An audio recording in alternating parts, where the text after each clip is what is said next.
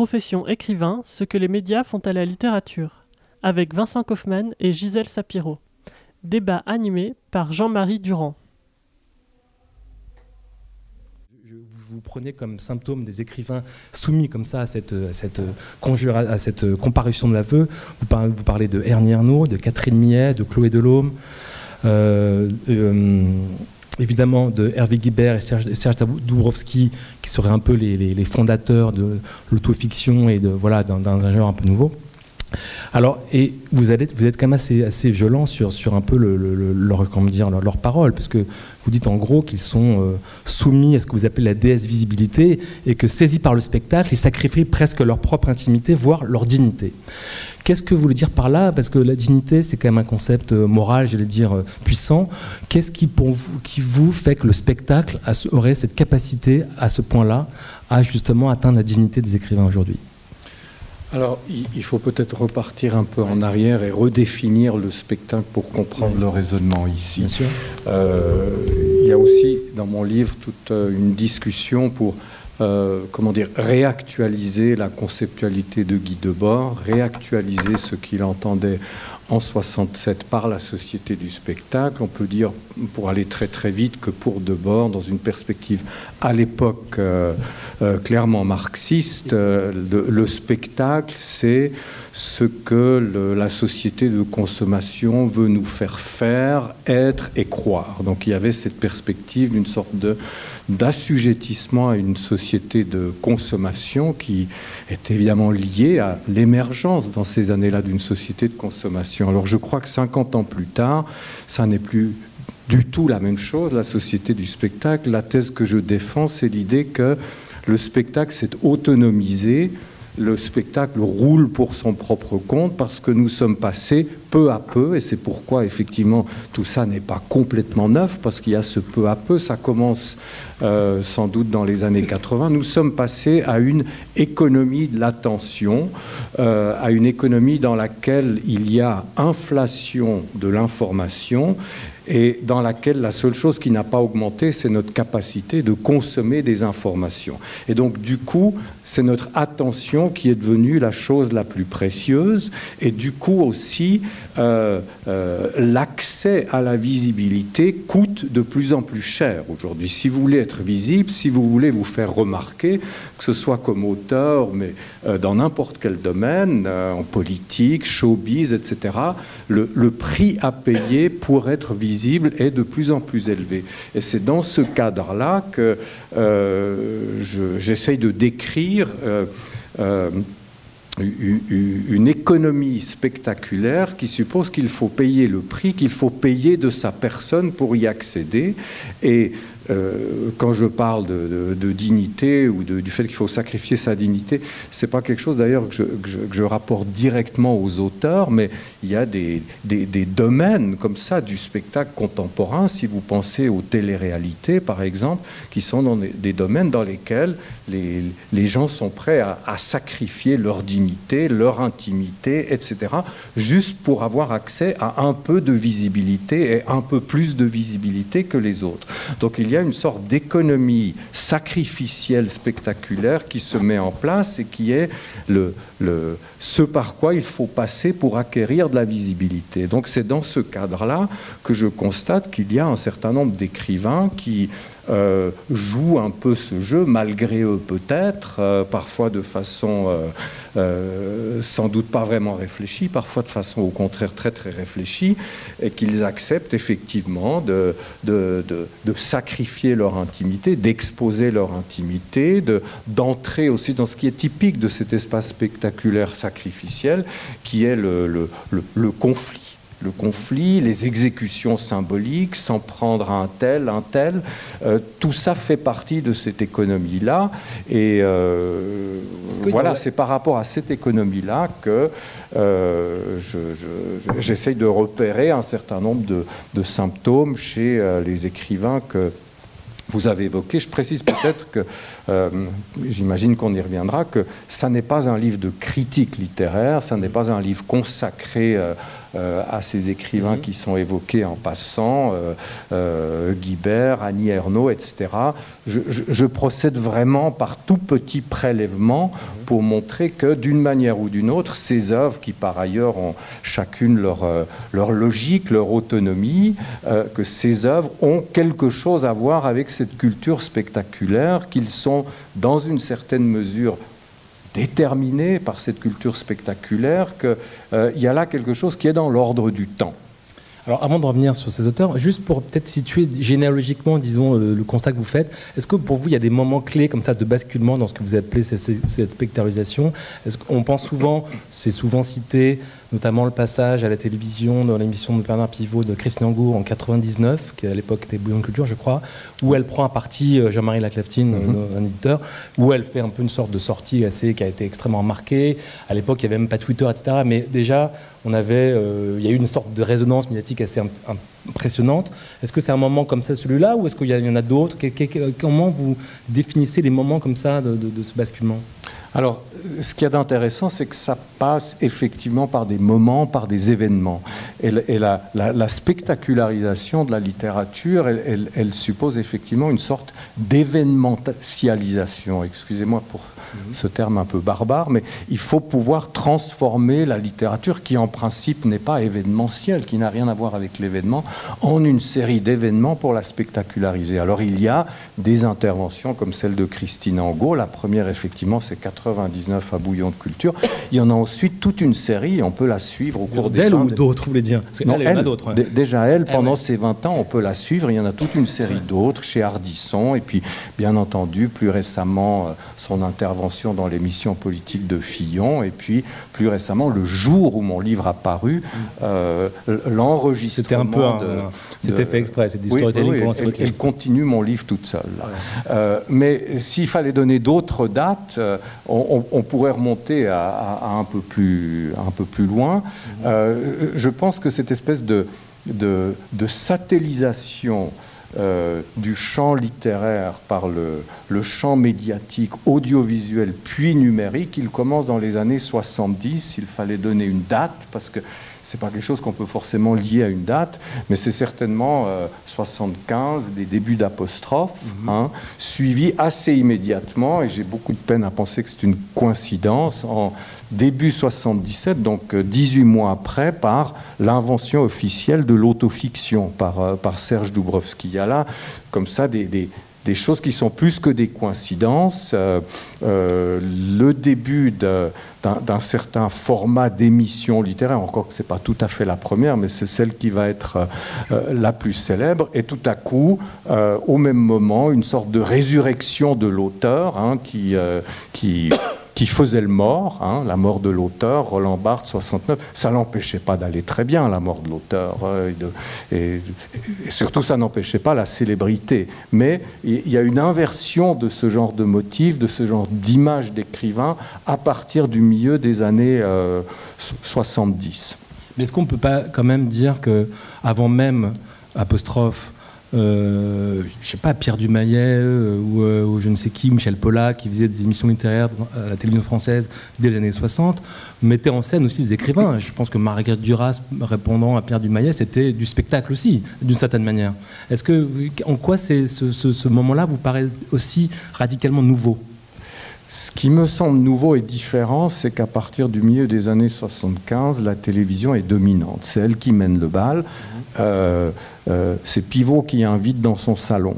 Alors que euh, les grandes années du maillet des groupes, c'est c'est encore la télévision qui va chez les écrivains, qui fait des émissions chez les écrivains. Il y a, une sorte d'inversion là du rapport de force. Hein. C'est pas seulement parce qu'on voit des écrivains à la télévision qu'il y a spectacularisation de la littérature. C'est pas ça.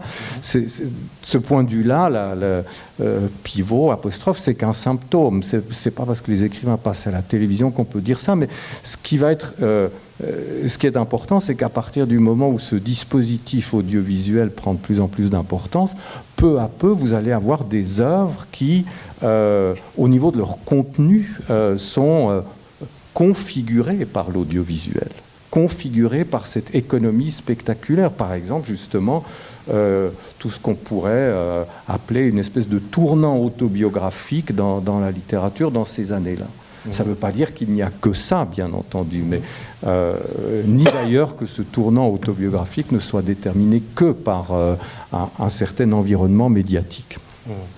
Alors, avant de, passer la parole à Gisèle Sapiro, juste quand même, parce que c'est important de, revenir sur le, choix de votre corpus, comme ça, vous êtes comme ça reposé sur, sur quelques écrivains.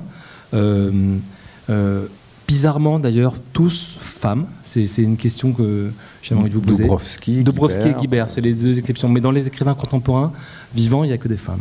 Il y en a ensuite quelques autres dans, ouais. dans, dans okay. la deuxième partie du ouais. livre, quand même. Est-ce que, que, quel a été le, le, le, les critères de, de, de, de, prélèvement, comme vous dites, de, ces écrivains-là En quoi, pour vous, plus que d'autres, ou pourquoi ils sont venus à votre esprit comme une évidence?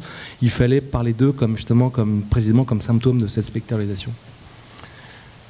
Alors, comment j'ai procédé Comment je me positionne que, Juste pour, excusez-moi, pour simplifier, en Go, on voit bien, bon, on voit bien l'idée. Oui. Je pense que n'importe qui pourrait constater euh, qu'il y a du show, etc. Mais par exemple, Yannick Arnaud, on voit moins bien, euh, euh, ou d'autres, et on se dit où est, où est le spectacle d'Annie Arnaud sur, sur un plateau de télé, ou d'ailleurs elle va très rarement par ailleurs. Oui, mais justement, euh, le, le, spectacle, c'est pas seulement ce qui se passe sur les plateaux de télé, je viens de le dire. C'est pas nécessaire d'y aller pour euh, se rapporter à cette culture spectaculaire. S'il fallait que je désigne exactement ce qui lie Annie Ernaux à, la culture spectaculaire, c'est que je crois qu'il y a une dimension sacrificielle dans son œuvre, dans ce qu'elle raconte, dans ce qu'elle raconte d'elle-même. Euh, euh, un avortement clandestin, la mort d'une sœur avant même sa propre naissance, il y a des phénomènes de ce type.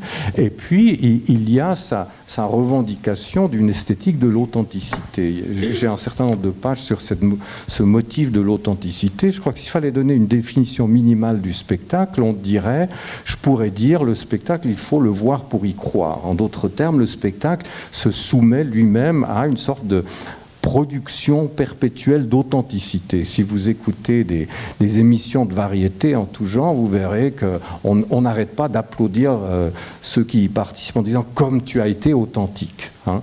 C'est une sorte de, de, de, de, valeur de base du spectacle. Et puis toute l'esthétique d'Annie Ernaux revendique cette authenticité. Il y a une façon de, revenir sur, le léris de la tauromachie en disant je, paye de ma personne, je dis les choses comme elles sont, je ne fais pas de fiction. Et je crois que euh, voilà, c'est légitime de mettre en rapport cette position avec une esthétique sacrificielle, spectaculaire, qui mise aussi sur l'authenticité. C'est une clé parmi d'autres qu'on peut donner pour, euh, euh, pour peut-être expliquer pourquoi. Euh, pour expliquer en partie le succès d'une Annie Ernaux aujourd'hui. Maintenant, mon, corpus, encore une fois, je, travaille un peu comme un clinicien, euh, toute modestie mise à part. Euh, je suis un peu dans la position de Freud qui découvre la névrose. Moi, c'est une toute petite maladie de rien du tout qui s'appelle la spectacularisation de la littérature. Et je procède un peu comme lui. D'une part, il y a des cas qui me semblent particulièrement riches en symptômes. Hein, c'est euh, Christine Angot, c'est Madora, euh, Guy Debert, c'est mon Nomora, etc. Et puis, d'autre part, euh, il y a un contexte plus général. Freud nous dit la névrose, après tout, c'est notre destin à tous, hein, sauf si nous sommes pervers ou psychotiques, ce qui est peut-être pas mieux. Euh, alors c'est un peu ça mon, ma situation. J'essaye je, de penser un dispositif général, euh, une espèce de structure littéraire générale, comme lui le ferait avec une structure subjective, et j'observe quelques cas qui m'ont paru particulièrement, euh, particulièrement euh, riches, particulièrement intéressants pour, pour comprendre ce que c'est que ce, ce spectaculaire c'est vrai qu'il y a euh, beaucoup de femmes et, il y a là quelque chose euh, que, que, je ne fais qu'effleurer ou, ou, ou, toucher. J'ai l'impression que le, euh, le, féminin se prête bien ou mieux à cette économie sacrificielle spectaculaire dans une certaine mesure. L'envers en étant aussi que cette société spectaculaire, et ça c'est pas seulement moi qui le dis, il y a par exemple les livres de Robert Dany Dufour là-dessus, c'est aussi une société très largement euh, euh, perverse, pornographique. Hein. donc il, y a sans doute quelque chose de cet ordre-là qu'il faudrait continuer de penser. Alors avant de, passer la parole à Gisèle, juste une dernière question pour bien cadrer un peu la discussion. Hein Qu'est-ce qu'il y a non, pas du tout. Euh, est-ce que, euh, en quoi ce serait la fin de la littérature précisément, euh, cette, cette spectacularisation? Bon, je, ne parle pas de fin. Hein. Je, pense que ce, qui aujourd'hui pourrait, enfin, mérite d'être interrogé, c'est ce qui se passe avec le numérique, avec les réseaux et euh, avec euh, cette sorte de situation où euh, on peut très très bien imaginer que tout le monde soit auteur. Hein. tout le monde peut s'exprimer dans l'espace public grâce au numérique, au blog, au réseau, etc. Et à un moment donné, on en arrive à une situation où le tous auteur signifiera tout simplement qu'on est dans un monde sans auteur. Parce qu'un auteur sans autorité, sans sans quelque chose d'exclusif, c'est quelque chose qui est difficile à imaginer. Et, c'est ça un horizon euh, qui, s'il est atteint, me semble euh, euh, signifier quelque chose comme une dissolution de la littérature. Gisèle Sapiro, comment vous, vous qui avez travaillé beaucoup sur le, sur le champ, l'autonomisation du champ littéraire, notamment au XIXe siècle, mais même dans la littérature contemporaine, vous, appréhendez précisément cette question du spectacle Est-ce que pour vous c'est une, notion très neuve ou est-ce qu'elle vous semble au contraire assez, comment dire, rattachée à une longue histoire et, et également assez ritualisée depuis longtemps? Moi, je distingue entre euh, plusieurs questions qui me paraissent là mêlées et qui sont différentes. Tout d'abord, je pense qu'il y a historiquement une réduction de la place de la littérature dans les médias. Euh, en France, euh, on a une grande tradition d'une presse euh, littéraire et politique au XIXe siècle. La presse d'information est tardive, elle est d'importation américaine, elle arrive sous le Second Empire, et ça s'appelle la petite presse à l'époque. la grande presse, c'est la presse noble, c'est la presse où les écrivains sont souvent aussi journalistes, éditorialistes, et évidemment, il y a un énorme débat dans les années 1830 autour de l'introduction du roman feuilleton, qui déloge le, feuilleton qui était la critique littéraire en bas de, voilà. Et donc là, il y a un énorme débat sur la démocratisation de la littérature, sur le fait que euh, ça va euh, dévoyer euh, les, les, esprits, etc. un débat qui monte à l'Assemblée. et donc il y a une sorte de réduction qui s'opère, et notamment avec la professionnalisation du métier de journaliste à la fin du 19e siècle, euh, où, euh, comme le dit Marc Martin, euh, avant c'était un, journaliste sur trois qui était écrivain, à partir de ce moment-là c'est plus que un sur cinq, et, ça, va, ça va se réduire au fil du temps. après, dans l'entre-deux-guerres, on a les phénomènes de, développement de, des hebdomadaires politico-littéraires, avec les écrivains reporters notamment. Euh, et en même temps, dans l'entre-deux-guerres, euh, ce qui se joue, c'est euh, un début de médiatisation de la vie littéraire, notamment autour des, des prix.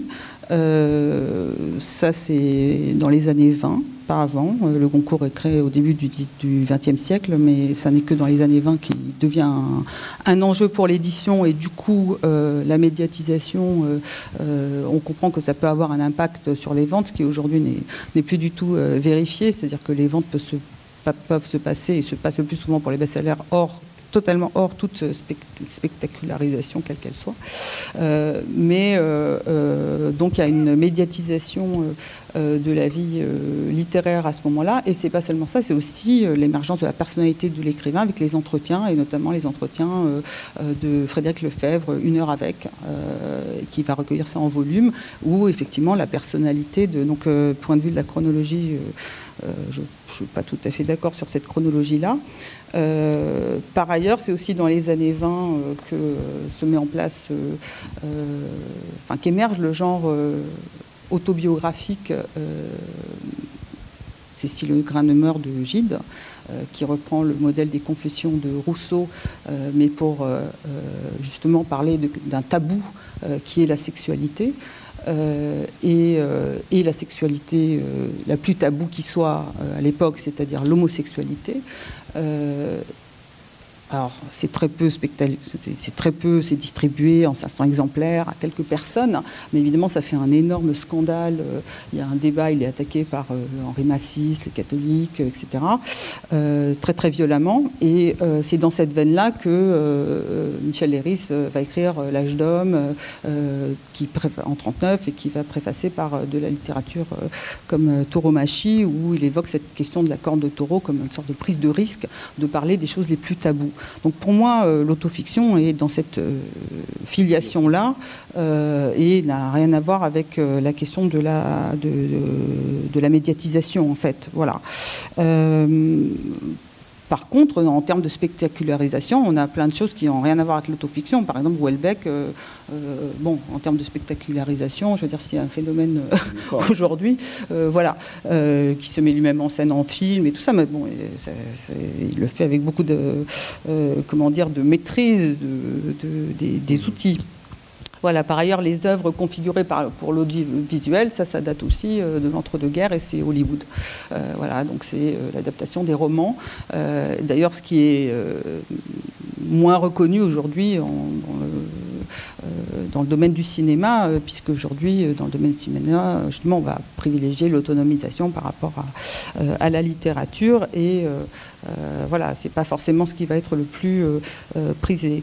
Donc de ce point de vue-là, euh, on peut effectivement, je pense que euh, l'acharnement de certains écrivains à être absolument dans certaines émissions euh, peut être raccordé au fait qu'il y a une réduction de la place de la littérature dans les médias, qui, bon, alors Pivot, ça, a été un, moment, et, ça aussi, ça s'est arrêté. et aujourd'hui, c'est confiné aux pages livres.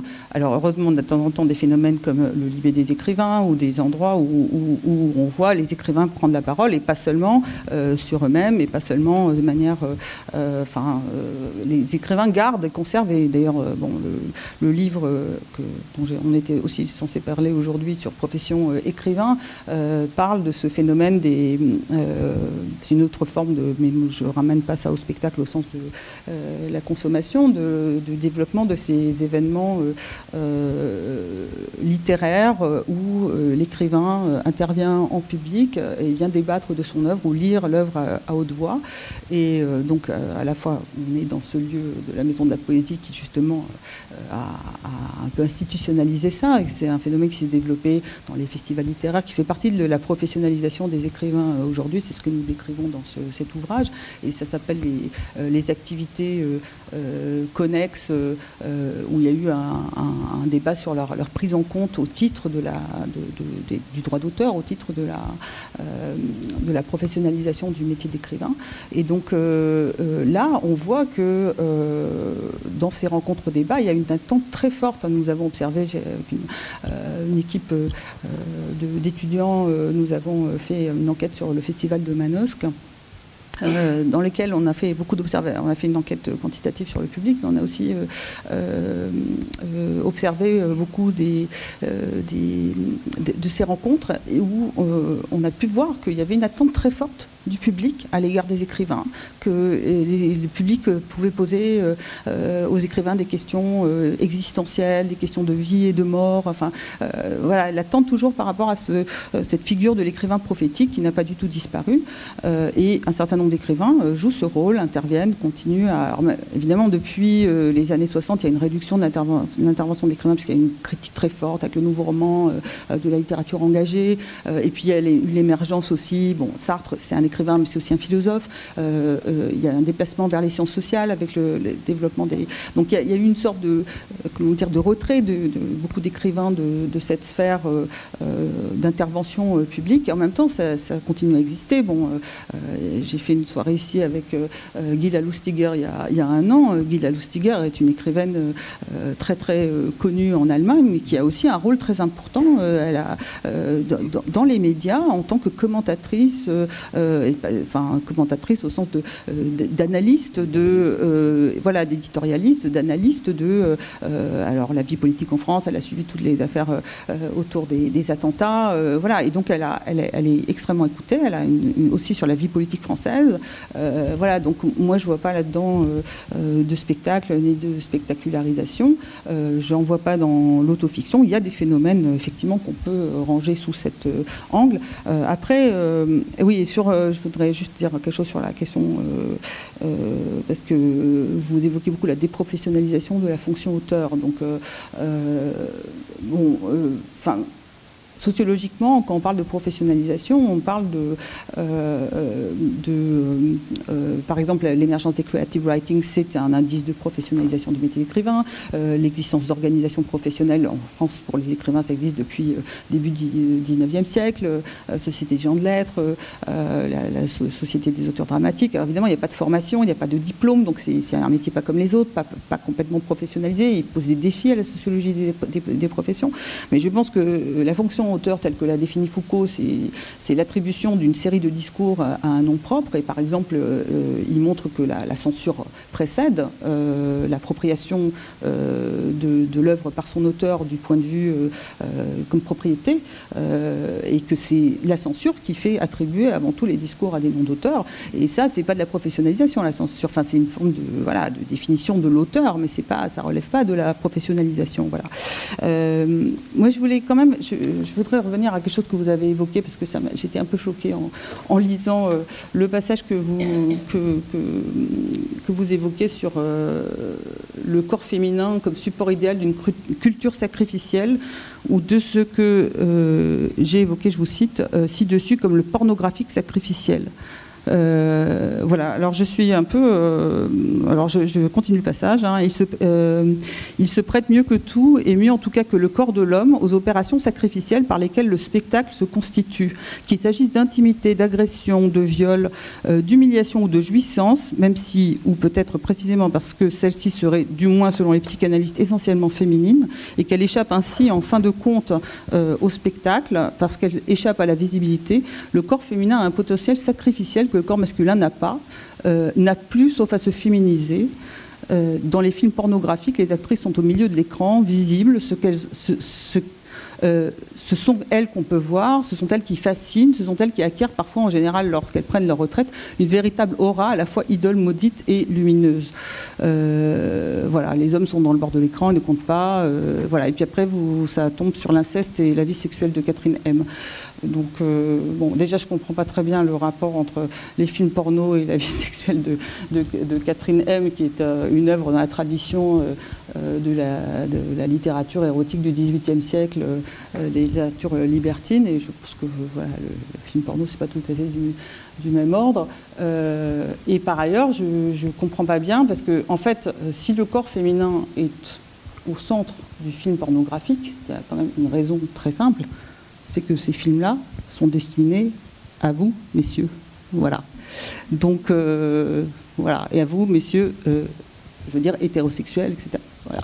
Donc, c'est. Oui, euh, j'ai essayé d'expliquer ce point tout à l'heure. Euh, comment dire? Ça m'a frappé au cours de ce travail que précisément les, textes qui, selon moi, produisaient ces symptômes étaient des textes de femmes, précisément, et je cherche juste là, j'amorce une explication, hein, en sachant que c'est un terrain euh, compliqué et euh, qui en partie euh, m'échappe tout à fait, mais, mais, j'ai l'impression que l'explique, je ne comprends pas très en, fait, pourquoi vraiment ça vous choque L'explication que, que, je donne euh, euh, part du, du, principe qu'il y a effectivement dans la culture spectaculaire quelque chose de pornographique et que donc dans, dans, dans, des œuvres euh, littéraires qui, qui, qui, qui, sont prises dans cette dynamique, il y a quelque chose de cet ordre qui revient. Je suis tout à fait conscient que Catherine Millet, on peut l'interpréter comme une reprise comme ça de, la littérature libertine du XVIIIe siècle. Il n'empêche que dans les journaux, à l'époque où ça a apparu, il y en a pas mal qui ont dit que c'était pornographique. C'est pas moi qui l'invente, ça a été dit, comme c'est dit à propos d'un certain nombre d'auteurs dont, dont, je parle. Donc, c'est c'est une femme qui l'écrit, évidemment, ça, ça, change quand même la donne. C'est le tour de force de, faire quelque chose qui était un tabou euh, pour les femmes, de parler de sexualité. Oui. Ben... C'est pour ça que ça choque et qu'on parle de pornographie. Quand c'est un homme qui écrit ça, on ne parle pas de pornographie. C'est pas si pornographique d'ailleurs comme livre par rapport à la, vraie littérature euh, pornographique. Alors là-dessus, tout à fait d'accord. C'est seulement des choses qui ont été dites hein, sur, ce texte. Et, donc, il, me semble euh, que, c'est possible de, partir du principe qu'il y a euh, un, geste sacrificiel chez Catherine Millet au moment où elle se met en scène, où elle raconte sa vie sexuelle. Euh, voilà, c'est ça que j'ai essayé de montrer là-dessus. Gisèle Sapiro parlait de Michel Houellebecq tout à l'heure. Oui. bien pourquoi vous ne l'avez pas pris dans votre, dans votre comme cas justement un peu symptomatique de, de votre étude? Parce qu'il j'ai l'impression qu'il serait presque un, modèle parfait. J'ai beaucoup hésité à le faire, mais, euh, euh,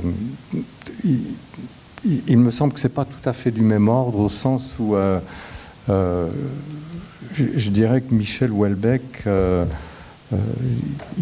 clairement, il est dans cette économie spectaculaire par certaines de ses attitudes, mais, il a aussi une capacité de, l'analyser. En fait, il y a une très très grande lucidité chez lui, à mon avis, sur le spectacle. Notamment dans ses premiers romans. Et à partir de là, euh, voilà, il était difficile de réduire un certain nombre de symptômes, je dirais. Et Catherine Angot, elle est aussi très très lucide sur le spectacle. Oui, c'est vrai. Elle est très lucide, mais, mais elle, euh, à mon avis, elle est impliquée de façon différente de, euh, de, de Welbeck. Oui. Et, ce qui m'a intéressé chez elle, c'est cette espèce de réversibilité entre une position de, victime, de viol, d'inceste, et le fait qu'à toutes sortes d'occasions, elle est plutôt, elle, en position d'être celle qui agresse. Euh, on a parlé à propos de son intervention chez Fillon, c'est pas non plus moi qui ai inventé le terme là concernant d'exécution symbolique, de lynchage à propos de son intervention sur Je pense qu'on va, va, pas, mettre ça sur le même plan qu'un viol, quand même. mais euh, euh, voilà, il, y a une, inscription dans une euh, économie que j'appelle, que je décris comme spectaculaire et qui suppose le conflit comme une dimension tout à fait essentielle. Et quand vous observez un peu la vie littéraire contemporaine, est-ce que vous avez pas l'impression que la majorité des écrivains aujourd'hui qu'on entend, qu'on lit, qu'on écoute dans tous les médias sont tellement loin de ça? J'ai l'impression que finalement les cas que vous évoquez sont en effet des cas souvent un peu comme ça, en effet euh, évidemment hyper visibles, mais la réalité c'est que souvent finalement les écrivains qu'on entend, qu'on lit, ils sont vraiment comme ils sont, ils sont comment dire dans un, un peu effacé presque. Il y a quelque chose comme une sorte de de, comme si finalement le champ littéraire n'avait pas bougé depuis, jamais, enfin, il est toujours ritualisé de la même manière. J'ai l'impression que le spectacle, souvent, est très loin de beaucoup d'écrivains, notamment des écrivains populaires. Hein. Je n'en suis pas sûr. Je vois pas les choses comme ça parce que au-delà ou en deçà d'écrivains qui, qui, incarnent comme ça le spectacle, qui produisent des symptômes, je crois qu'il y a eu un, environnement général qui a changé, qui est le, passage à cette économie de l'attention, à cette économie de la visibilité, euh, qui, qui, transforme les, conditions de possibilité, les conditions de production de, la littérature. Et euh, euh, il, aurait fallu sans doute au moins un deuxième volume pour décrire toutes sortes d'autres stratégies, et puis peut-être un troisième pour décrire des stratégies de résistance au spectacle. L'ADN de mon livre est, plutôt théorique, le centre de ma réflexion, c'est quelque chose comme les conditions de possibilité d'une culture spectaculaire, avec quelques exemples. Hein.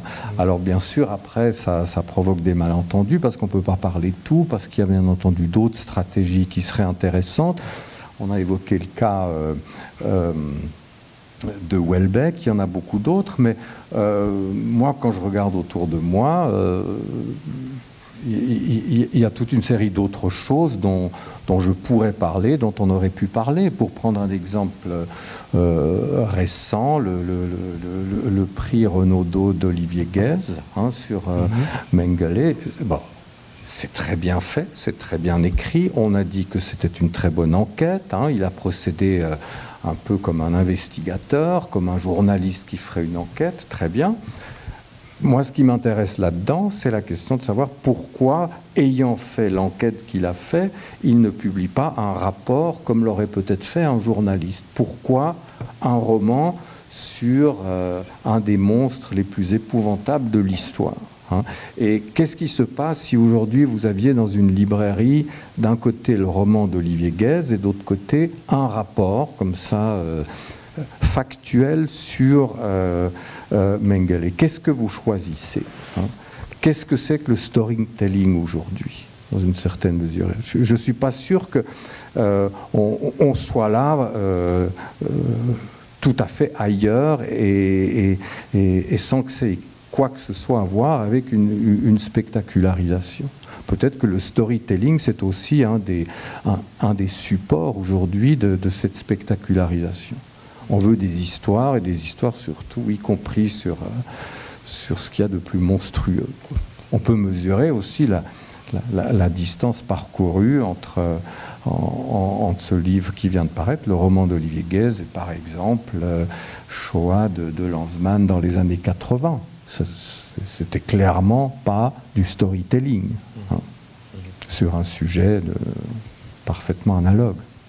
Gisèle Sapiro, vous qui avez travaillé justement avec cette enquête sur, le, le statut d'écrivain aujourd'hui, comment il se professionnalise, comment vous, pourriez nous résumer un peu le, ce qui a changé dans le paysage littéraire depuis, disons, quelques décennies? Qu'est-ce qui pour vous est, important d'identifier comme structurellement comme, comme, comme changement ou comme continuité? Alors je pense que si on parle de, la question de l'autonomie euh, du champ littéraire, euh, quelque chose dont on n'a pas parlé jusqu'à présent, c'est les concentrations dans l'édition et, la marchandisation euh, accélérée qui fait que, en France, on, échappe encore quand même beaucoup à ça, mais il faut savoir qu'aux États-Unis, on achète les places dans les vitrines, on achète les places à côté de la caisse, donc tout est, cette concentration de l'attention, c'est avant tout un phénomène euh, éditorial travaillé et que euh, les petits éditeurs euh, indépendants aujourd'hui aux États-Unis, ils peuvent survivre seulement grâce à Internet, parce qu'il n'y a plus que 300 librairies indépendantes dans tous les États-Unis, c'est-à-dire autant que quasiment qu'en France. et voilà, l'accès aux livres aujourd'hui, il passe justement par Internet. Et par contre, le pôle que Bourdieu décrivait comme euh, relativement autonome du champ littéraire. Il existe bel et bien, y compris aux États-Unis. Hein. Moi, j'ai y compris euh, euh, dans, l'enquête que, j'ai faite sur la traduction. Je, suis arrivée dans des, espèces d'ateliers à Brooklyn où on, fabriquait des livres de poésie en traduction, on traduit des choses absolument improbables, même fabrication artisanale des jeunes de manière totalement désintéressée, où il y avait personne, il y avait une seule personne payée dans toute la maison d'édition et c'était pas le patron, c'était celui qui assurait le. Euh, donc, euh, donc, euh, donc voilà, ça, ça, existe. Je pense que ça existe ici aussi très fortement. Là, Olivier Cadio vient de ressortir encore son, tome 2 de la liste d'histoire de la littérature récente qui fait une sorte de, bilan sur, voilà, sur la réflexion sur la littérature et on voit que, ce pôle est encore très vivant et, en France on a la chance d'avoir des éditeurs qui soutiennent encore ce pôle-là. Euh, qu'il y a une spécificité du, champ littéraire français dans oui. par rapport Oui. Euh, peut-être aussi, alors bon, on a engagé une enquête là-dessus.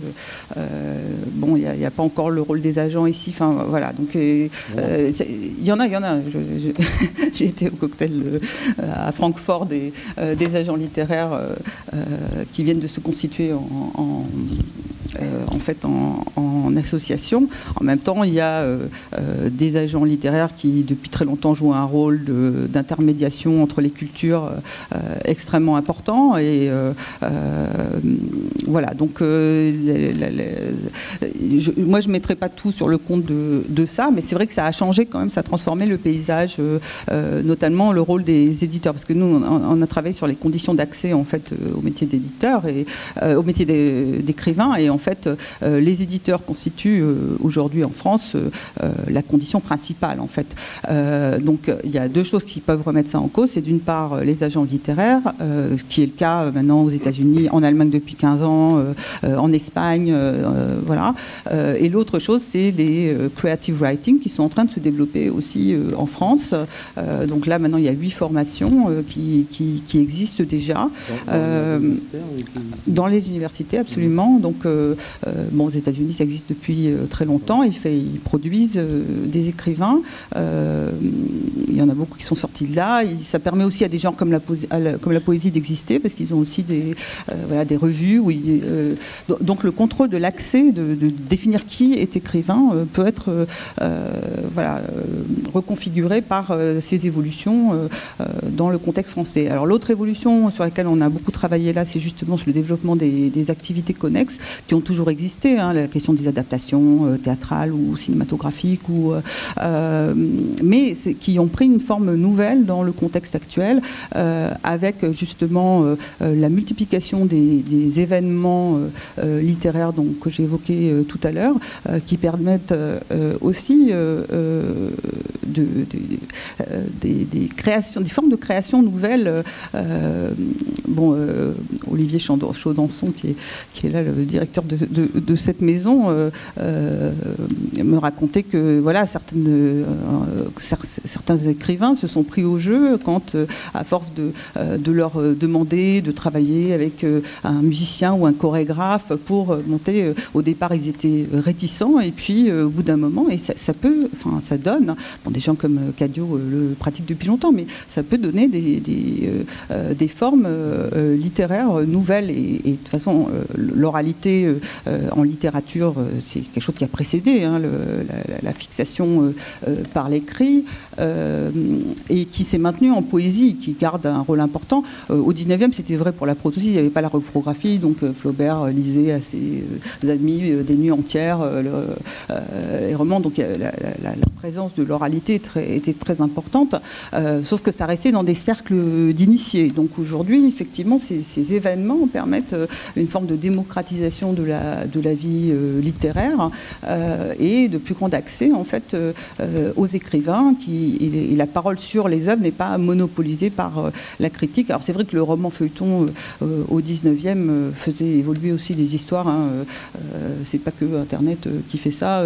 Gensu faisait évoluer ses histoires en fonction de ce que les lecteurs lui, signalaient. Donc ça non plus c'est pas un phénomène nouveau. mais c'est vrai que la, discussion sur la littérature reste fermé dans des cercles d'initiés et aujourd'hui ces événements euh, permettent euh, d'ouvrir ça. Et l'autre chose qui se développe euh, en France depuis et qui est liée peu à ce phénomène, c'est les résidences d'écrivains qui ont pris des formes nouvelles. Donc à la fois il y en a plus et à la fois euh, maintenant c'est plus euh, on envoie un écrivain pendant six mois s'enfermer euh, pour écrire, mais en fait on lui demande de faire quelques interventions dans la cité. Alors mmh. évidemment il y a une tension entre devenir animateur et rester écrivain, donc il y a un équilibre à trouver, mais en même temps c'est ce sont des nouvelles formes. Donc il y en a qui font des ateliers d'écriture, bon dans, dans, le scolaire énormément, il y a notamment les écrivains jeunesse, mais il y en a qui en font en milieu hospitalier, en prison. Il y en a qui m'ont raconté avoir fait ça avec justement des, des immigrés de, plusieurs générations. Donc voilà, et donc c'est une nouvelle forme d'intervention de, l'écrivain dans la cité qui, qui est, rendue possible par ces dispositifs de résidence, par la participation aussi des régions, des, des, bibliothèques, d'un ensemble d'instances pour voilà, faire vivre la littérature dans l'espace public autrement que par, que par la diffusion via l'écrit. Voilà. Vincent Kaufmann, est-ce que justement cette, cette manière un peu d'identifier de, de, comme ça un paysage littéraire vivant, ouvert, qui se renouvelle aussi, qui se réinvente de cette manière, comme je viens de nous l'expliquer, ça ne vous rassure pas un peu sur justement sur, sur, sur ce, champ-là que, vous estimez en perdition? Euh, Je pourrais dire que je ne demande qu'à être rassuré, mais je suis... Euh, euh, un peu sceptique. J'ai lu le livre de, Gisèle Sapiro avec énormément d'intérêt, j'ai appris beaucoup de choses. Il y, a énormément de choses là qui, me paraissent, enfin qui m'excitent énormément intellectuellement.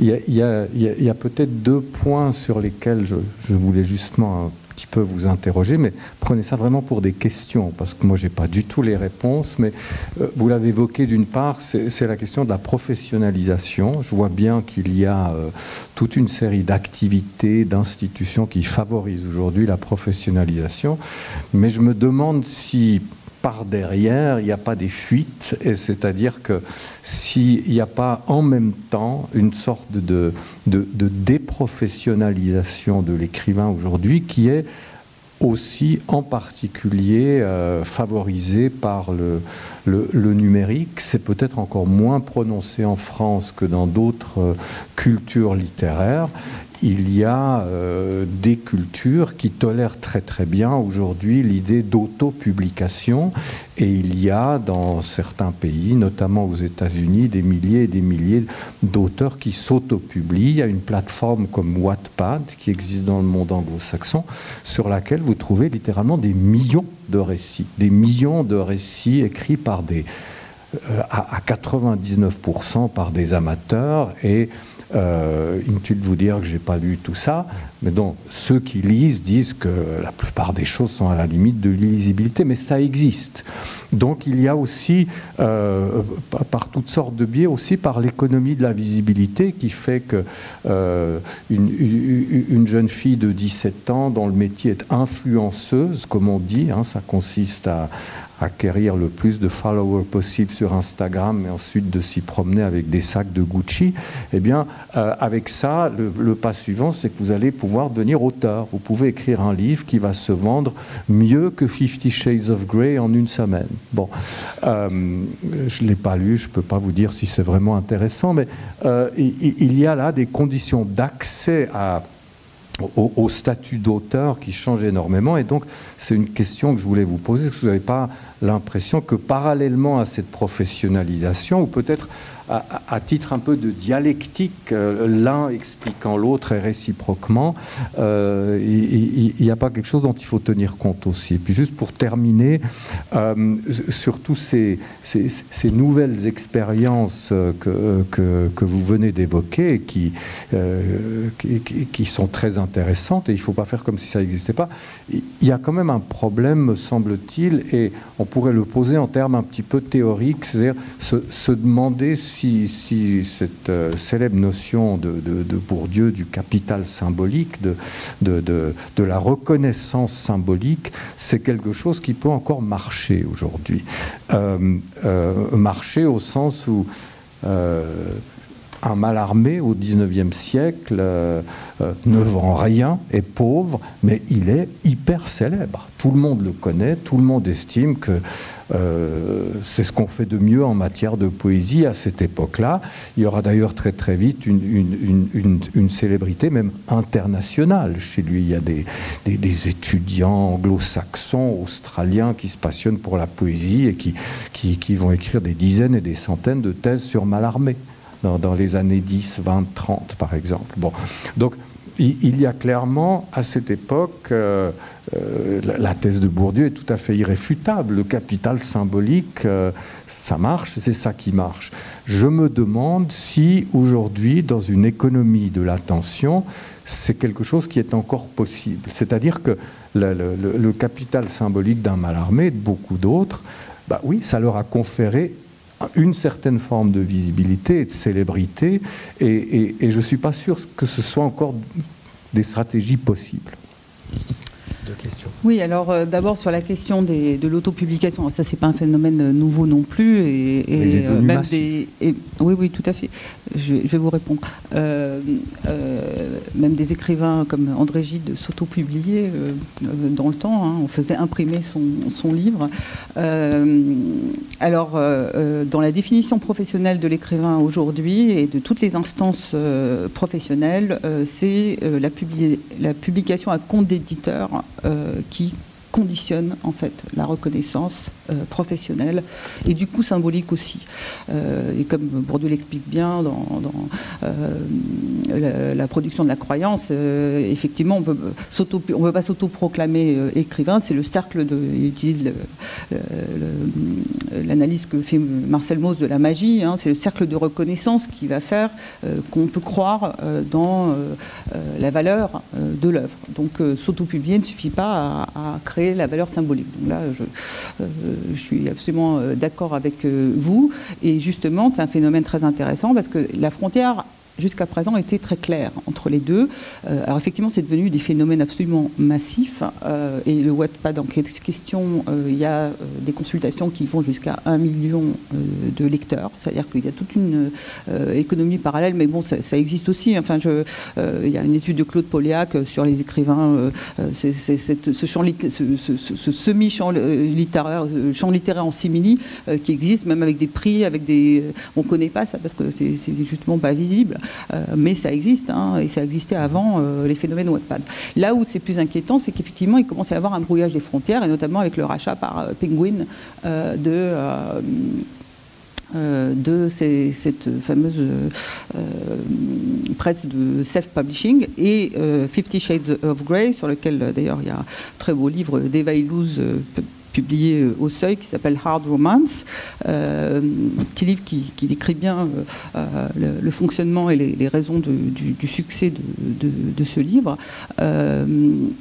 donc là aussi c'est un voyage puisque c'est un livre qui commence comme en auto-édition et qui est repris par, parce que ça marche, par un éditeur. Alors là c'est de nouveau ce phénomène des enjeux économiques qui sont derrière.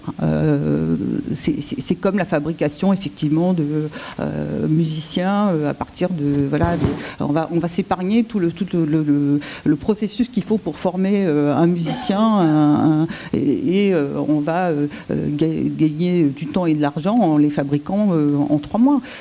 donc là, c'est de nouveau cette économie, cette marchandisation. Alors ça va de pair avec l'économie de l'attention en partie. moi, je pense pas que ça remette en cause le pôle vraiment autonome du champ littéraire parce qu'il continue à exister et il continuera à exister. je pense que moi, je je ne crois pas du tout au déterminisme de la technique. Je pense que euh, Internet, c'est aussi un espace hiérarchisé. C'est pas, euh, on ne peut pas parler d'Internet de manière générale. Il y a des revues euh, littéraires extraordinaires sur Internet. Et je pense que les écrivains n'ont pas, quelques écrivains comme François Bon, ils sont quelques-uns à, avoir su faire de ça, l'utiliser comme un nouveau support qui permet des choses nouvelles en termes de création. de, voilà, de, et, je trouve pour le coup que les éditeurs sont assez frileux et pas assez innovants. C'est-à-dire qu'on a, on a transposé le, le, livre, le codex sur Internet au lieu de euh, suffisamment euh, repenser euh, l'espace de qu'est-ce que nous permet justement cet espace, ce support nouveau en termes de, d'écriture, en termes de voilà, et en termes de, d'inter, enfin d'intermédialité. Hein, voilà. Donc, donc y a, sur Internet, il y a tout. C'est comme dans dans, l'édition aussi, il y a tout. Enfin, je veux dire, le, roman de gare, il existe depuis le 19e siècle, il se vend comme des petits pains et toujours à ce jour. le, roman sentimental, enfin, c'est pas la forme livre qui protège. alors évidemment, quand l'image est arrivée, les éditeurs ont dit, ont réussi à faire placer leur argument jusqu'à jusqu'à en 45, on considérait l'écrit, le livre, parce qu'il se diffusait comme dangereux. À partir du moment où il y a eu l'image qui s'est diffusée, alors on a considéré, euh, les, éditeurs ont réussi à faire passer le message comme quoi euh, tout, il valait mieux lire, n'importe quel livre plutôt que euh, d'être voilà, dépendant de l'image, de la télé, etc. donc voilà, donc il y a, y en fait, en même temps, on constate très bien que, que les, un média ne chasse pas vraiment l'autre, mais il coexiste. Et puis Internet, c'est quand même le retour de l'écrit.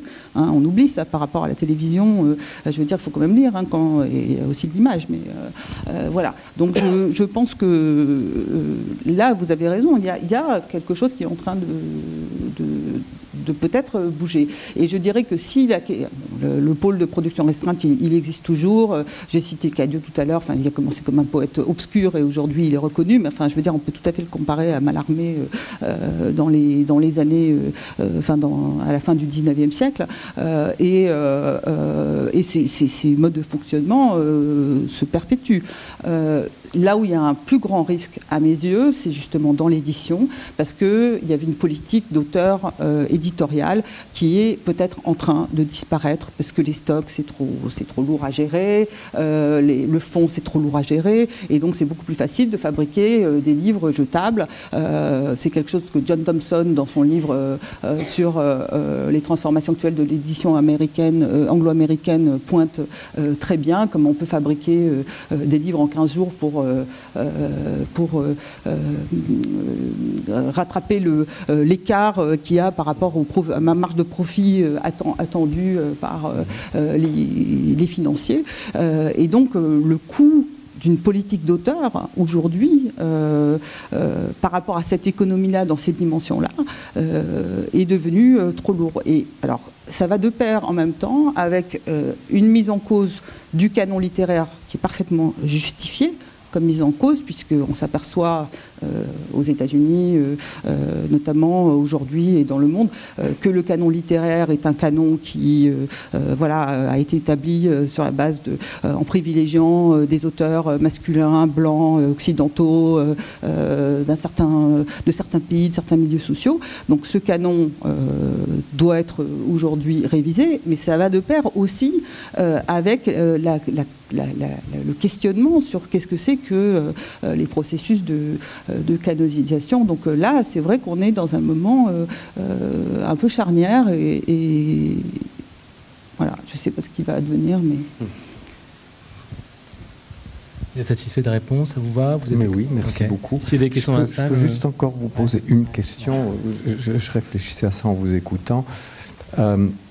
Le, capital symbolique, il, est limité comme le capital financier dans une société donnée, il n'est pas infini.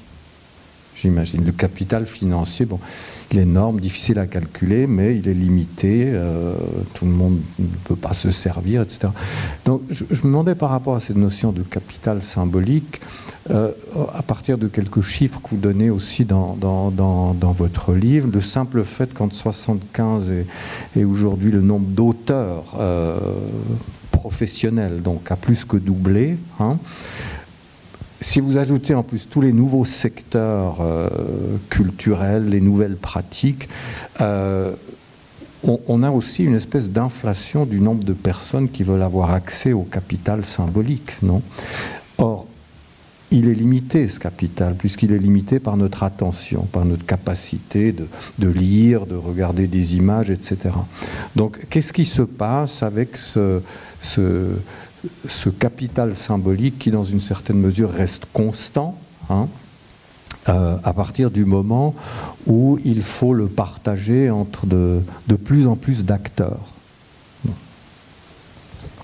alors, je pense que euh, les chiffres dont on parle, c'est un peu compliqué parce que c'est les chiffres des auteurs affiliés euh, à la GSA, donc qui vivent principalement de leur, de leur plume. Il est difficile de dire si, euh, parce que c'est depuis 75, mais c'est le moment où la GSA se constitue, et donc euh, euh, logiquement, il y a de plus en plus de gens qui adhèrent à la, DSA, et logiquement aussi, ceux qui se professionnalisent vivent de plus en plus de, leur plume. Donc, difficile de, de, mesurer en fait ces évolutions. Par ailleurs, il y a des genres qui se développent énormément. Par exemple, tout le domaine de la littérature jeunesse depuis les années 90 est en train d'exploser. Aujourd'hui, je pense que euh, la, France exporte plus de littérature euh, jeunesse que de, euh, romans.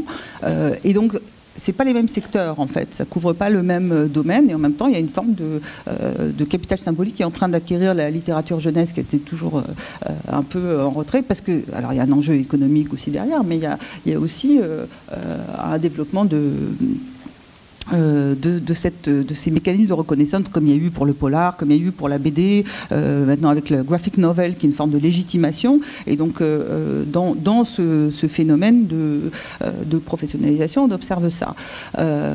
après, bon, effectivement, on se dit qu'on n'aura jamais le temps de lire, même tout ce qu'on a envie de lire, parce que voilà, on n'est pas seulement submergé par les livres, on est submergé par euh, euh, beaucoup de choses qui circulent, euh, beaucoup tout. plus, via Internet notamment, par les courriels, par les...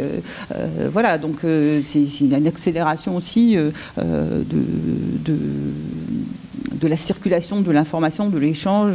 on, circule aussi beaucoup plus dans l'espace. donc c'est difficile de dire. Je, alors, est-ce que la reconnaissance, oui, bien sûr qu'elle est limitée. De toute façon, euh, il y a des études de sociologues qui ont montré qu'effectivement, la, la, critique littéraire se focalise euh, progressivement sur euh, un certain nombre de noms et que donc, on sait très bien que sur les 500 ou 700 romans de la rentrée, bah, il y en a voilà, 30 dans le meilleur des cas qui vont avoir de l'attention. Donc, ça, c'est effectivement, le phénomène des livres mornés qui sortent pas des caisses, c'est pas euh, totalement euh, nouveau non plus. je pense que ça s'est aggravé, accéléré, notamment avec la durée de vie raccourcie en librairie des livres, avec la question des problèmes de gestion des fonds et la, question dont on parle jamais, mais quand même de la surproduction éditoriale qui, alors beaucoup d'éditeurs surproduisent, bon, à la fois parce qu'il y a beaucoup de, de, propositions, mais aussi pour occuper l'espace. Donc ça, c'est un principe de, compétition sur ce marché. Et du coup, euh, euh, et du coup cette surproduction fait que, les livres, euh, voilà, très peu arrivent finalement jusqu'au lecteur dans, toute la production. Donc je, voilà, je pense qu'il y a tous ces mécanismes qui jouent, mais du coup, du coup, à la fois Internet, à la fois ces espaces, euh, euh, ce sont des alternatives, euh, à la fois à la restriction de l'espace médiatique, à la restriction de l'espace en librairie. Ce sont des alternatives, ça peut permettre de faire émerger d'autres auteurs. la diversification aussi des, des, modes d'entrée dans le champ littéraire, ça peut être aussi une manière de diversifier. Enfin, bon, moi je suis je ne suis pas particulièrement optimiste en général, mais je veux dire, je, pense que, en l'occurrence, il va y avoir des reconfigurations parce que cette croyance dans la littérature, elle, existe toujours dans nos sociétés. Alors il faut dire aussi qu'il y a une dévaluation globale, euh, socialement, euh, du capital littéraire. Euh, des, études qui ont été faites aussi par des sociologues pour montrer que si on compare aux années 70, le champ du pouvoir, hein, au sens des collègues qui ont, refait l'enquête de Bourdieu des années 70, on voit une, une perte, enfin une, relative disparition, euh, en tout cas une moindre présence euh, du capital lettré, du capital littéraire euh, dans le champ et une montée, du capital financier. Voilà, donc il y a aussi une dévaluation, mais peut-être que ça va aussi, comment dire, permettre un resserrement sur les enjeux proprement littéraires. voilà. Si y a des questions dans la salle, elles sont évidemment bienvenues, il n'y a pas de souci. J'avais juste envie de, peut-être de déplacer un tout petit peu, parce que ça m'intéresse d'avoir votre avis là-dessus, parce que vous êtes tous les deux sociologues, on peut dire que vous êtes... Euh, moi, vous, non, mais enfin, vous intéressez à la sociologie quand même, vous avez une organisation sociale. Il y a un débat en ce moment, une polémique qui pour le coup est assez spectaculaire, on peut dire comme ça. Sur les sociologues, euh, suite au livre de Gérard Bonner, Le danger sociologique. Comment vous, euh, en tant que sociologue et en tant que représentant d'un courant directement attaqué, euh, vous recevez ça? Est-ce que pour vous, on est dans le spectacle justement un petit peu, c'est-à-dire peut-être dans quelque chose un peu comme ça de complètement délirant et qui n'a pas, comment dire, de, fond en tant que tel? Enfin, Comment vous recevez ça? Alors il y a une dimension spectaculaire dans la, la tournure que prend ce débat, ça je suis tout à fait d'accord, et puis c'est aussi une manière pour certains de de voilà d'occuper euh, euh, l'espace public. Je trouve que le niveau du débat est quand même pas très élevé. Euh, je, voilà, la sociologie critique a fait quand même ses preuves. Alors qu'on dise que c'est idéologique, les gens qui disent que c'est idéologique, ils sont eux-mêmes complètement, enfin pas, pas, dénués de mhm. voilà d'orientation idéologique et l'ont montré par moult formes d'intervention. moi, j'ai été au congrès de l'American Sociological Association cet été.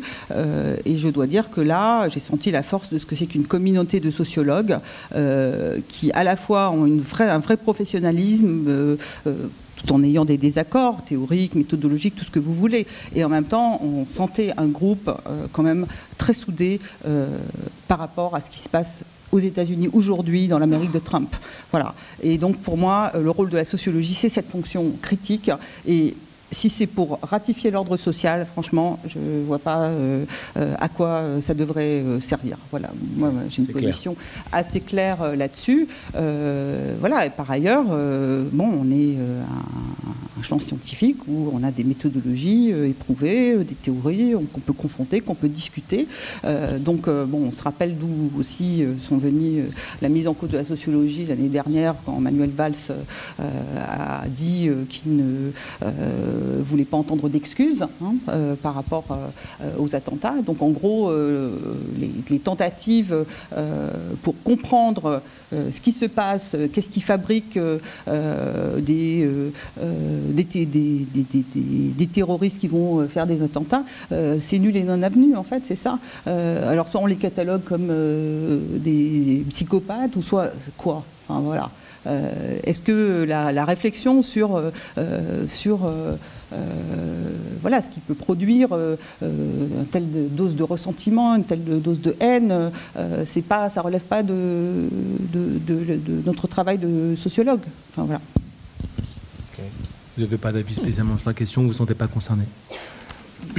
je ne peux pas dire que je ne me sens pas concerné. Je peux souscrire à tout ce que Gisèle Sapiro vient de dire. Euh, je ne suis pas sociologue et en même temps, la, sociologie me manquerait euh, énormément si elle n'existerait pas. Euh, j'ai lu beaucoup de sociologues depuis 20 ans, 30 ans. Ça fait partie de mon métier. Ça fait partie des, cadres de référence nécessaires pour faire ce que je fais, qui est plutôt de l'ordre de, l'interprétation. Je me considère comme un herméneute. Plus ou moins nourri de différentes philosophies, de psychanalyse, etc. Mais euh, là-dessus, tout à fait d'accord. Euh, ce que je pourrais peut-être simplement ajouter à titre de bémol, mais ça ne concerne pas du tout la sociologie spécifiquement, c'est que je crois qu'il y a quand même aussi, et c'est aussi un des effets du développement du numérique, de, la multiplication des, des, supports, du fait que globalement, on produit aujourd'hui 3 milliards de mots par jour dans Internet. Hein. Il y a, euh, quand on y regarde d'un peu plus près, je, pense une sorte de crise du discours scientifique, de sa légitimité, euh, que j'ai essayé de suivre un peu, j'y fais allusion dans mon livre, avec la thématique du plagiat. Mm-hmm. on va peut-être pas ouvrir le dossier maintenant, mais je, pense que les, affaires de plagiat qui se sont multipliées dans, toutes sortes de discours scientifiques, pas spécifiquement la sociologie. Je crois même pas d'ailleurs que la sociologie était concernée au, premier chef. Ce dont je me souviens maintenant, surtout en Allemagne, c'est plutôt des plagiats dans le domaine des études juridiques d'ailleurs. Euh, le plagiat est, un, de ce point de vue-là, un symptôme euh, d'une d'un ordre du discours qui devrait peut-être se reposer un peu la question de savoir comment il fonctionne. Parce que ce n'est pas la même chose de définir euh, euh, comment dire, ce que c'est qu'une attitude scientifique quand on est dans un monde où effectivement tout le monde peut s'informer sur tout ce qui paraît dans un secteur donné. Moi, je me souviens quand j'ai fait mes études à l'Université de Genève, on disait de certains professeurs, par exemple de Poulet, qui n'était pourtant pas à Genève, mais qui, qui était très connu à du point de vue de l'école de Genève, Georges Poulet, on disait de lui, il a tout lu. C'est formidable, quelqu'un qui a tout lu, mais on n'en est plus là. Et, ça a des conséquences sur la façon dont le, discours scientifique va s'organiser. Voilà, donc ça juste comme euh, ça n'a rien à voir avec les positions de Gisèle Sapiro que j'approuve entièrement. Très bien.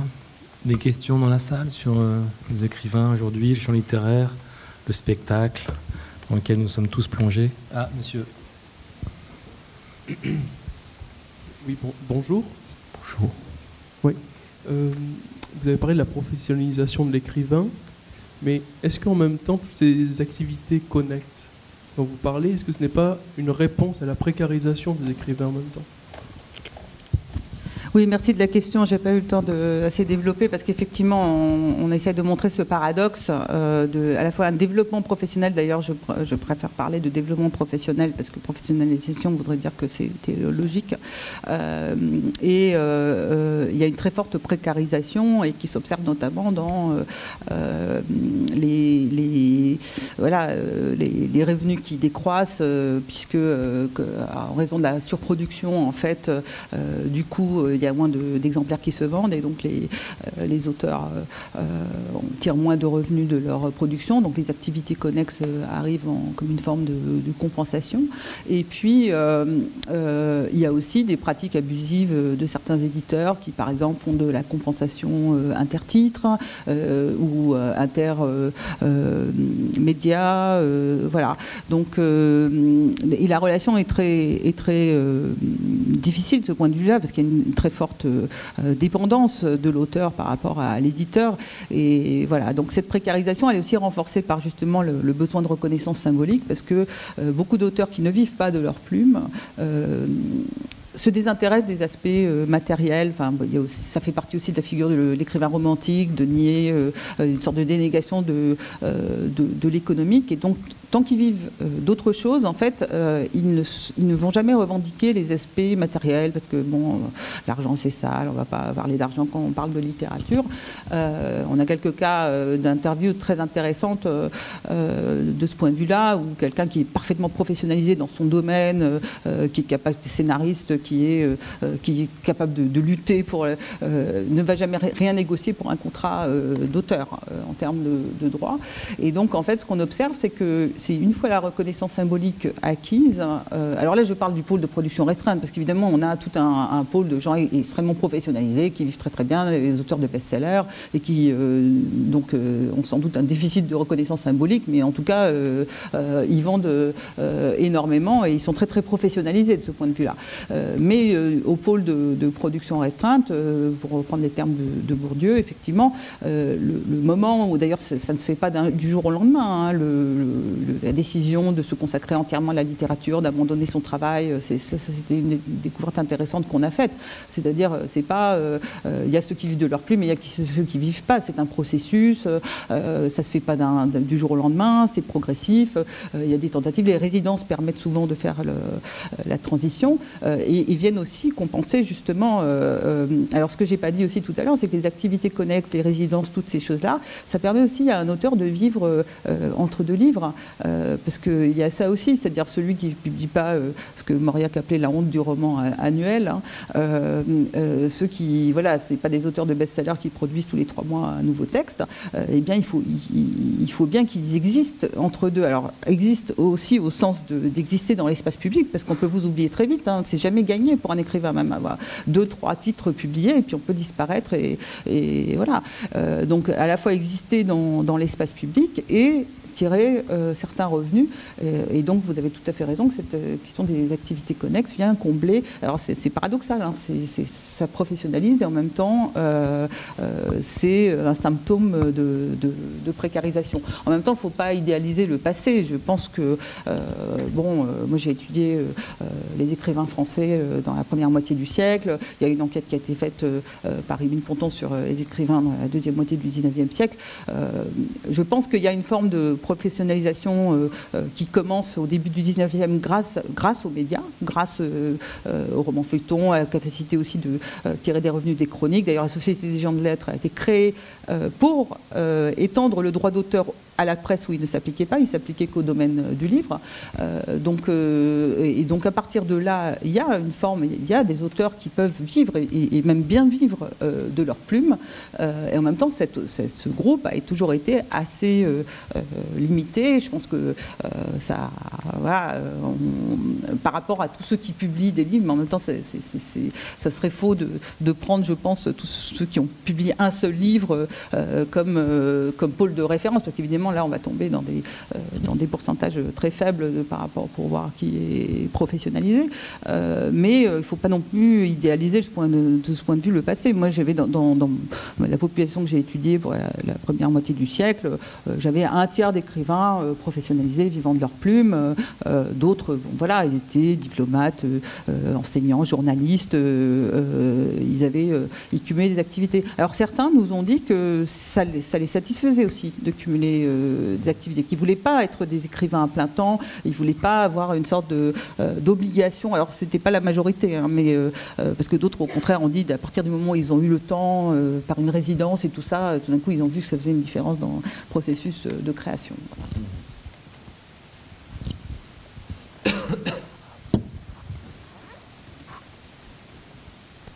Bah écoutez, merci beaucoup. Ah, madame, ouais, une petite question. Euh, bonjour, alors j'avais une question pour euh, Monsieur Hoffman. Euh, alors en fait, c'est simplement le fait de parler de, substrat féminin d'écrivaines qui auraient une espèce de, substrat féminin, comme s'il y avait aussi un substrat noir, par exemple, Est-ce que ça, ne participe pas de, du coup de la disqualification dans le champ littéraire même? Parce que du coup, on, on les voit d'abord en tant qu'elles sont des femmes et non plus en tant qu'elles sont des écrivaines. Et, et du coup, ça.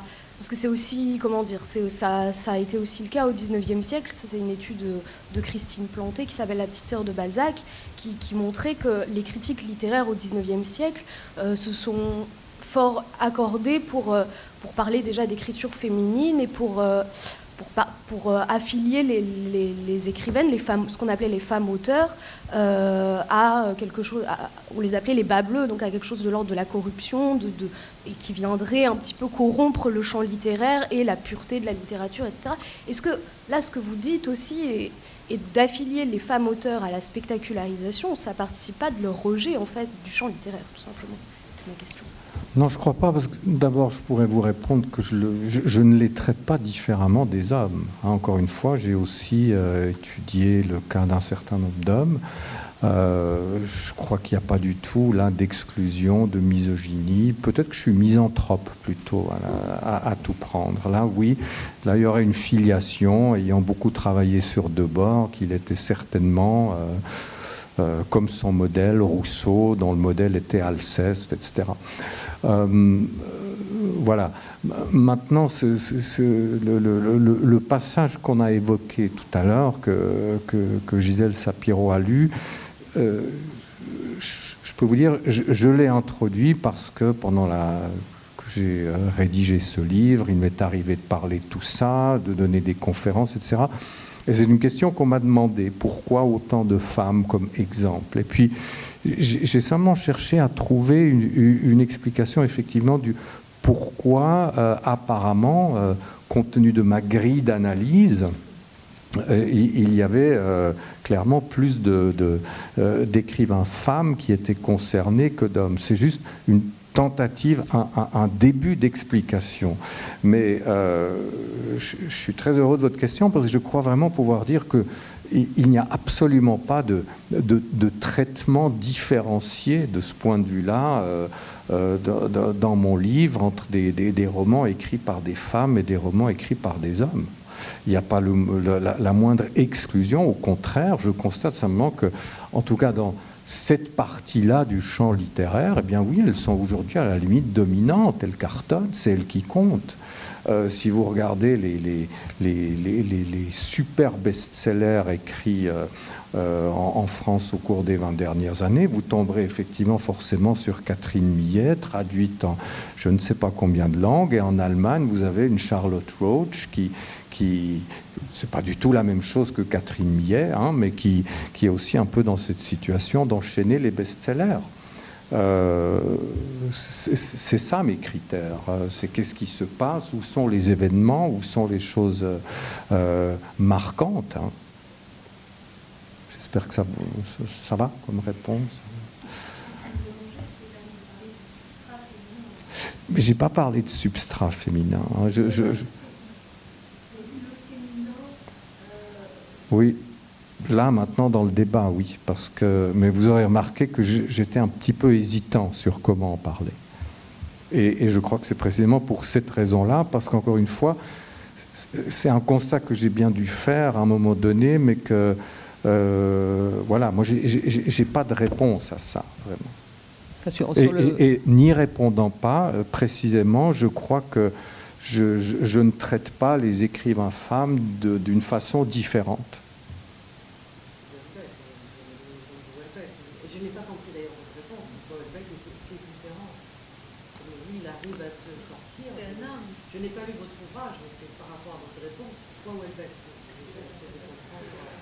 Euh, pourquoi Welbeck? C'est pas parce que c'est un homme que j'en ai pas parlé. C'est parce que c'est parce que euh, il ne me semble pas possible euh, de, de, de, pouvoir parler de de, l'œuvre de Welbeck. enfin, disons qu'il n'entrait pas dans ma grille, c'est tout. là où je parle de la, section où je parle de, Christine Angot, d'Annie Ernaux, etc., euh, c'est une section où j'essaye d'appliquer euh, euh, les, critères de ce que j'ai appelé une sorte de grammaire du spectacle qui suppose une culture de la, comparution, de l'aveu, d'où tout le tournant autobiographique, de l'exposition de l'intimité, de l'authenticité, pour prendre comme ça les, jalons principaux de quelque chose. C'est ensuite combinable euh, comme on veut dans, dans, chaque œuvre, ces termes-là. Et il, se trouve que Welbeck euh, est très difficile à intégrer dans ces catégories-là. Alors c'est peut-être de la faute de, euh, ce que j'appelle la grammaire du spectacle, mais je n'arrive pas à le faire entrer là-dedans. Il, est compliqué, complexe, et, d'autant plus qu'il y a chez lui effectivement une sorte de, retour euh, dans ses propres textes sur certains aspects de, ce qu'on peut appeler le, spectacle, notamment bien sûr sa dimension euh, pornographique, euh, toute la question de la marchandisation des personnes dans un roman comme Plateforme par exemple.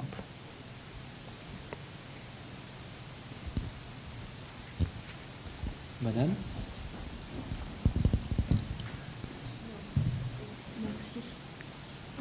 Est-ce que ça fonctionne oui, Voilà. Euh, vous parliez de, la question d'une grammaire euh, du spectacle euh, qui serait une, forme de, méthode qui vous permettrait de, penser la relation entre les auteurs féminins et masculins, mais est-ce que finalement c'est pas cette grille qui serait à la base galvaudé et qu'il ferait que on ait plus tendance à voir euh, dans la femme euh, une. Vous parliez de d'une manière de, se livrer, etc. Est-ce que c'est pas la grille déjà à la base? Est-ce que cette grammaire n'est pas genrée et permettrait de faire rentrer plus facilement les femmes dans cette euh, conception que véritablement des critères qui seraient neutres à la base? Est-ce que ce n'est pas la grille qui serait. Euh, qui faciliterait finalement faire entrer de certaines écrivaines dans ce cadre-là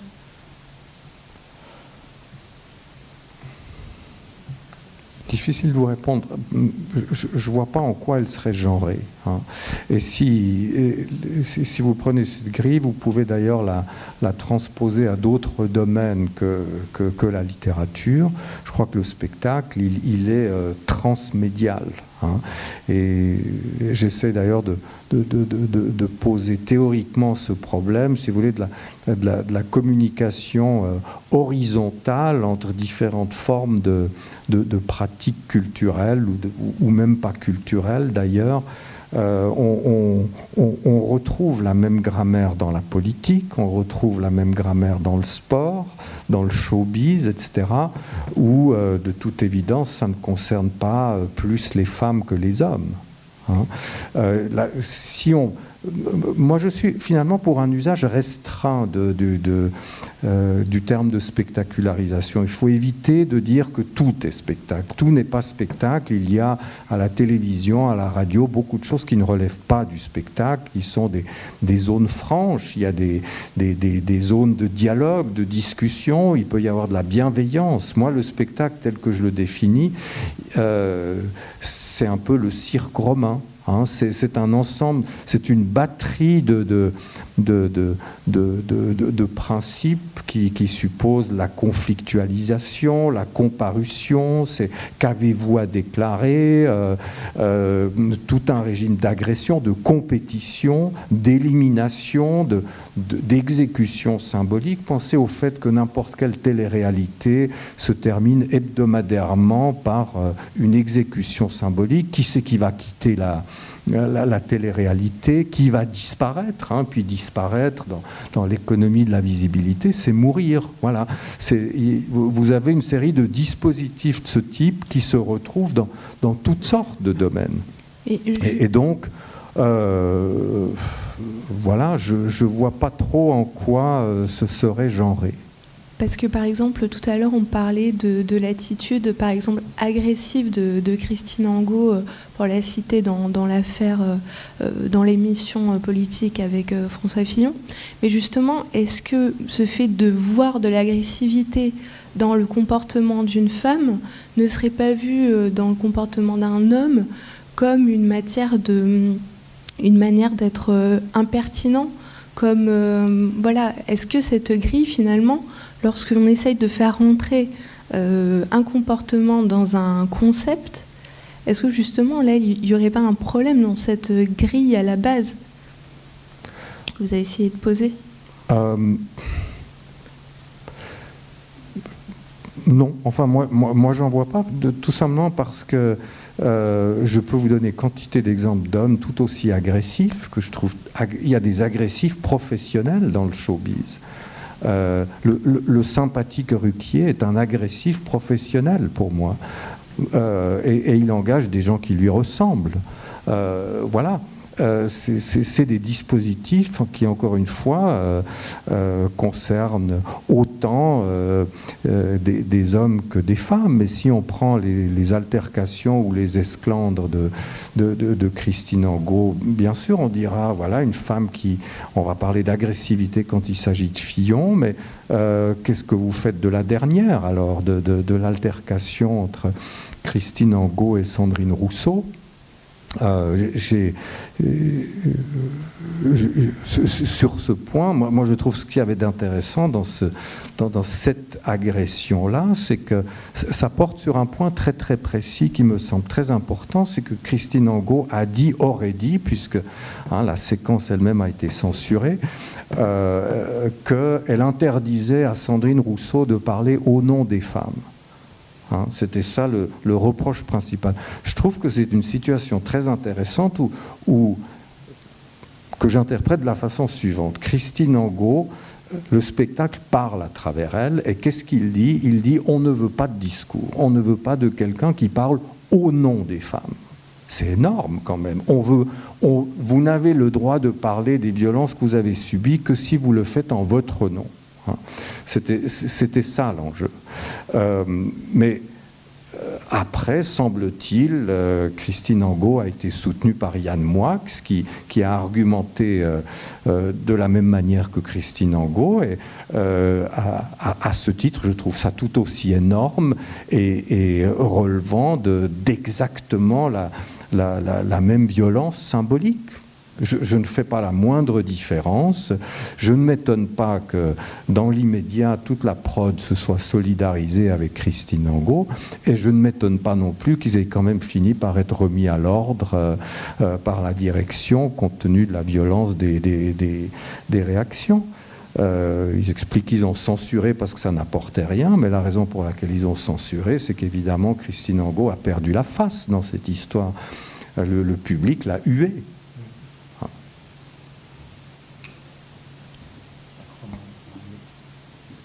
Ah, les mains sur la. Là, y a une... de questions. Merci. Ça marche? Ah oui. Euh, ma question est aussi par rapport euh, au genre euh, sur, sur lequel on discute beaucoup. Et dans, cette, dans ce processus de, de la professionnalisation de, ou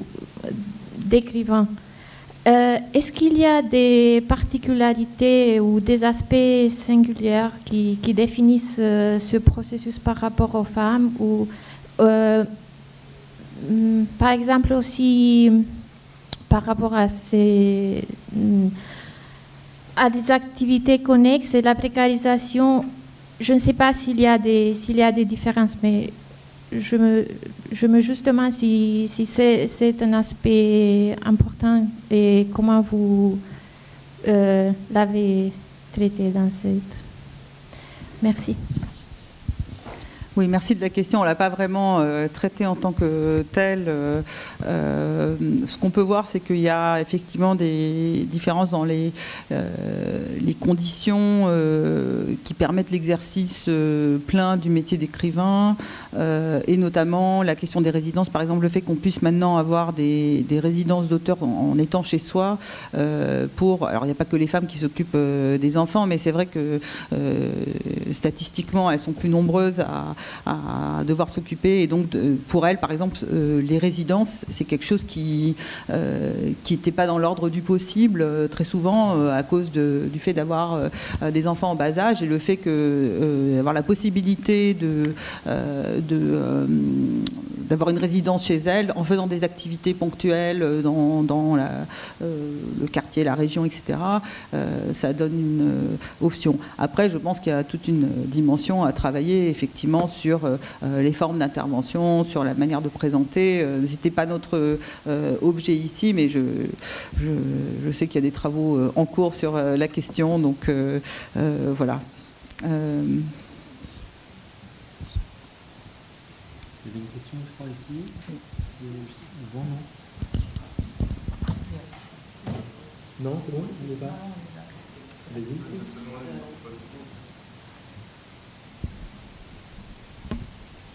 Je reviens sur la question de la grille parce que je pense que les questions qui sont posées ici, euh, bon, il y a une remise en cause un peu de cette grille. Je comprends aussi votre réponse, mais si je comprends bien, vous faites ce lien entre l'autofiction, l'écriture, euh, l'autofiction, parce que bon, vous et euh, Gisèle Sapiro a répondu un peu, c'était intéressant pour voir un peu sortir un peu des années 70 et remonter plus plus haut sur la question de l'autofiction. Mais ce rapport, ce que j'ai compris, l'autofiction, cette écriture intime intimiste, qui est femme, euh, et, la question de la mort de la littérature.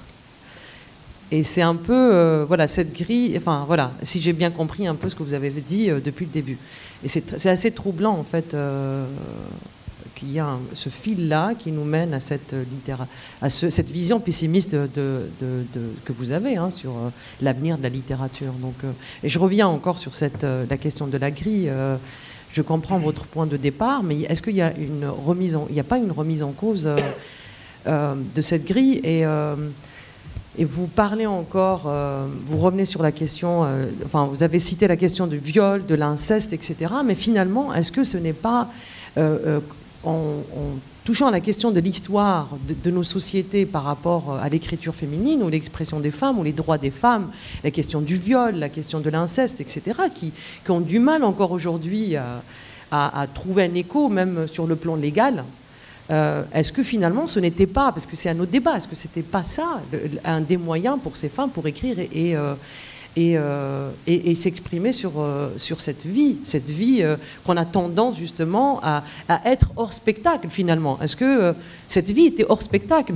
Enfin, je ne sais pas. C'est, Est-ce que, je peux ajouter juste euh, dans ce sens, justement, dans, ces bras-là de Camille Laurence, il y a un passage où elle euh, parle justement euh, d'un abus fait par un, un grand on, un arrière-grand-oncle. et quand elle va en parler à sa grand-mère, sa grand-mère lui dit tu ne parleras jamais de ça. Et l'écriture même, c'est la transgression de cet interdit de la prise de parole. Donc moi, je vais complètement dans le sens. Bon, alors. Excusez-moi, juste pour aller dans son sens par rapport à la grille, ma question, c'est comment, sur quelle base et quels sont les critères sur lesquels vous avez élaboré cette grille, justement? Peut-être qu'on pourra comprendre euh, par rapport, enfin, comprendre. Bon, alors là, il y, a, il y a de nouveau au moins trois questions. Hein, donc, euh, j'y vais. Euh, D'abord sur l'autofiction, c'est vrai que j'ai une lecture un petit peu différente de, l'évolution littéraire du genre autobiographique que celle à laquelle euh, Gisèle Sapiro a fait allusion. Euh, mais bon, on ne va pas refaire maintenant toute l'histoire littéraire. L'autofiction, il se trouve que, c'est c'est un symptôme. Il ne faut pas réduire non plus la, problématique de la spectacularisation à l'autofiction. Je, je, pense qu'il y a un rapport entre le passage à la vidéosphère, à l'hégémonie de l'audiovisuel et un certain retour de l'auteur euh, euh, au premier plan. L'auteur doit être là, il doit se montrer. Euh, on voit revenir dans les années 70-80 toutes sortes d'écrivains d'avant-garde qui avaient euh, expliqué copieusement qu'ils étaient morts et tout à coup ils apparaissent à la télévision. Et bon, difficile d'apparaître à la télévision pour dire qu'on est mort. Hein, la télévision n'aime pas trop ça. Donc, euh, du coup, il y a aussi euh, des, contenus adaptés à ce retour ou à cet impératif de, présence à la télévision qui se développe avec euh, l'autofiction. Moi, je ne dis pas du tout que, ça entraîne la mort de la littérature. C'est une sorte de, nouvelle formation adaptée à une nouvelle configuration de l'écrivain. Il y a quelque chose d'intéressant dans, les premières définitions de l'autofiction qu'il faut peut-être rappeler par rapport à cette idée de, dissolution. Quand, quand propose le terme, il explique l'autobiographie, c'est pour les, les puissants de ce monde, les gens célèbres, etc. Euh, L'autofiction, c'est en quelque sorte pour les, pour, pour les amateurs, pour les inconnus. Hein. Et, et, ce qu'il y a d'intéressant, c'est qu'il euh, il y a quand même dans ces années-là, un, mouvement qui, qui, se met en marche où l'autofiction qui commence par être quelque chose de quand même assez subtil chez, chez, euh, euh, chez, chez Dubrovski et chez d'autres va devenir effectivement un genre de, de, de, de, plus en plus démocratique où chacun y va de, de, son mélange personnel de fiction et de réalité. Donc c'est effectivement un genre qui, euh, qui, qui, joue un rôle important dans une sorte de, démocratisation de la, la fonction auteur. Alors ça c'est ce que je voulais encore euh, euh, répondre là-dessus.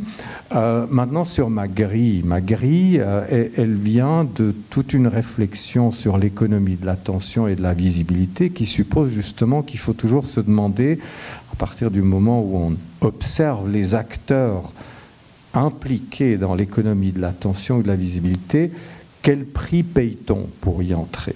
Quel prix paye-t-on pour y entrer Et euh, les, critères sur lesquels euh, euh, j'ai réfléchi, sont liés à cette question-là il y a un prix à payer pour être visible. La visibilité est la chose la plus précieuse.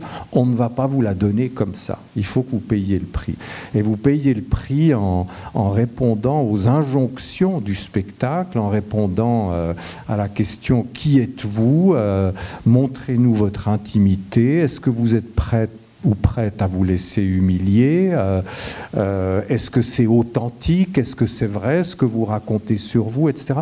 C'est toutes sortes d'injections de ce type-là qui, qui, euh, m'ont conduit à, construire cette grille, cette grammaire du, du, spectacle.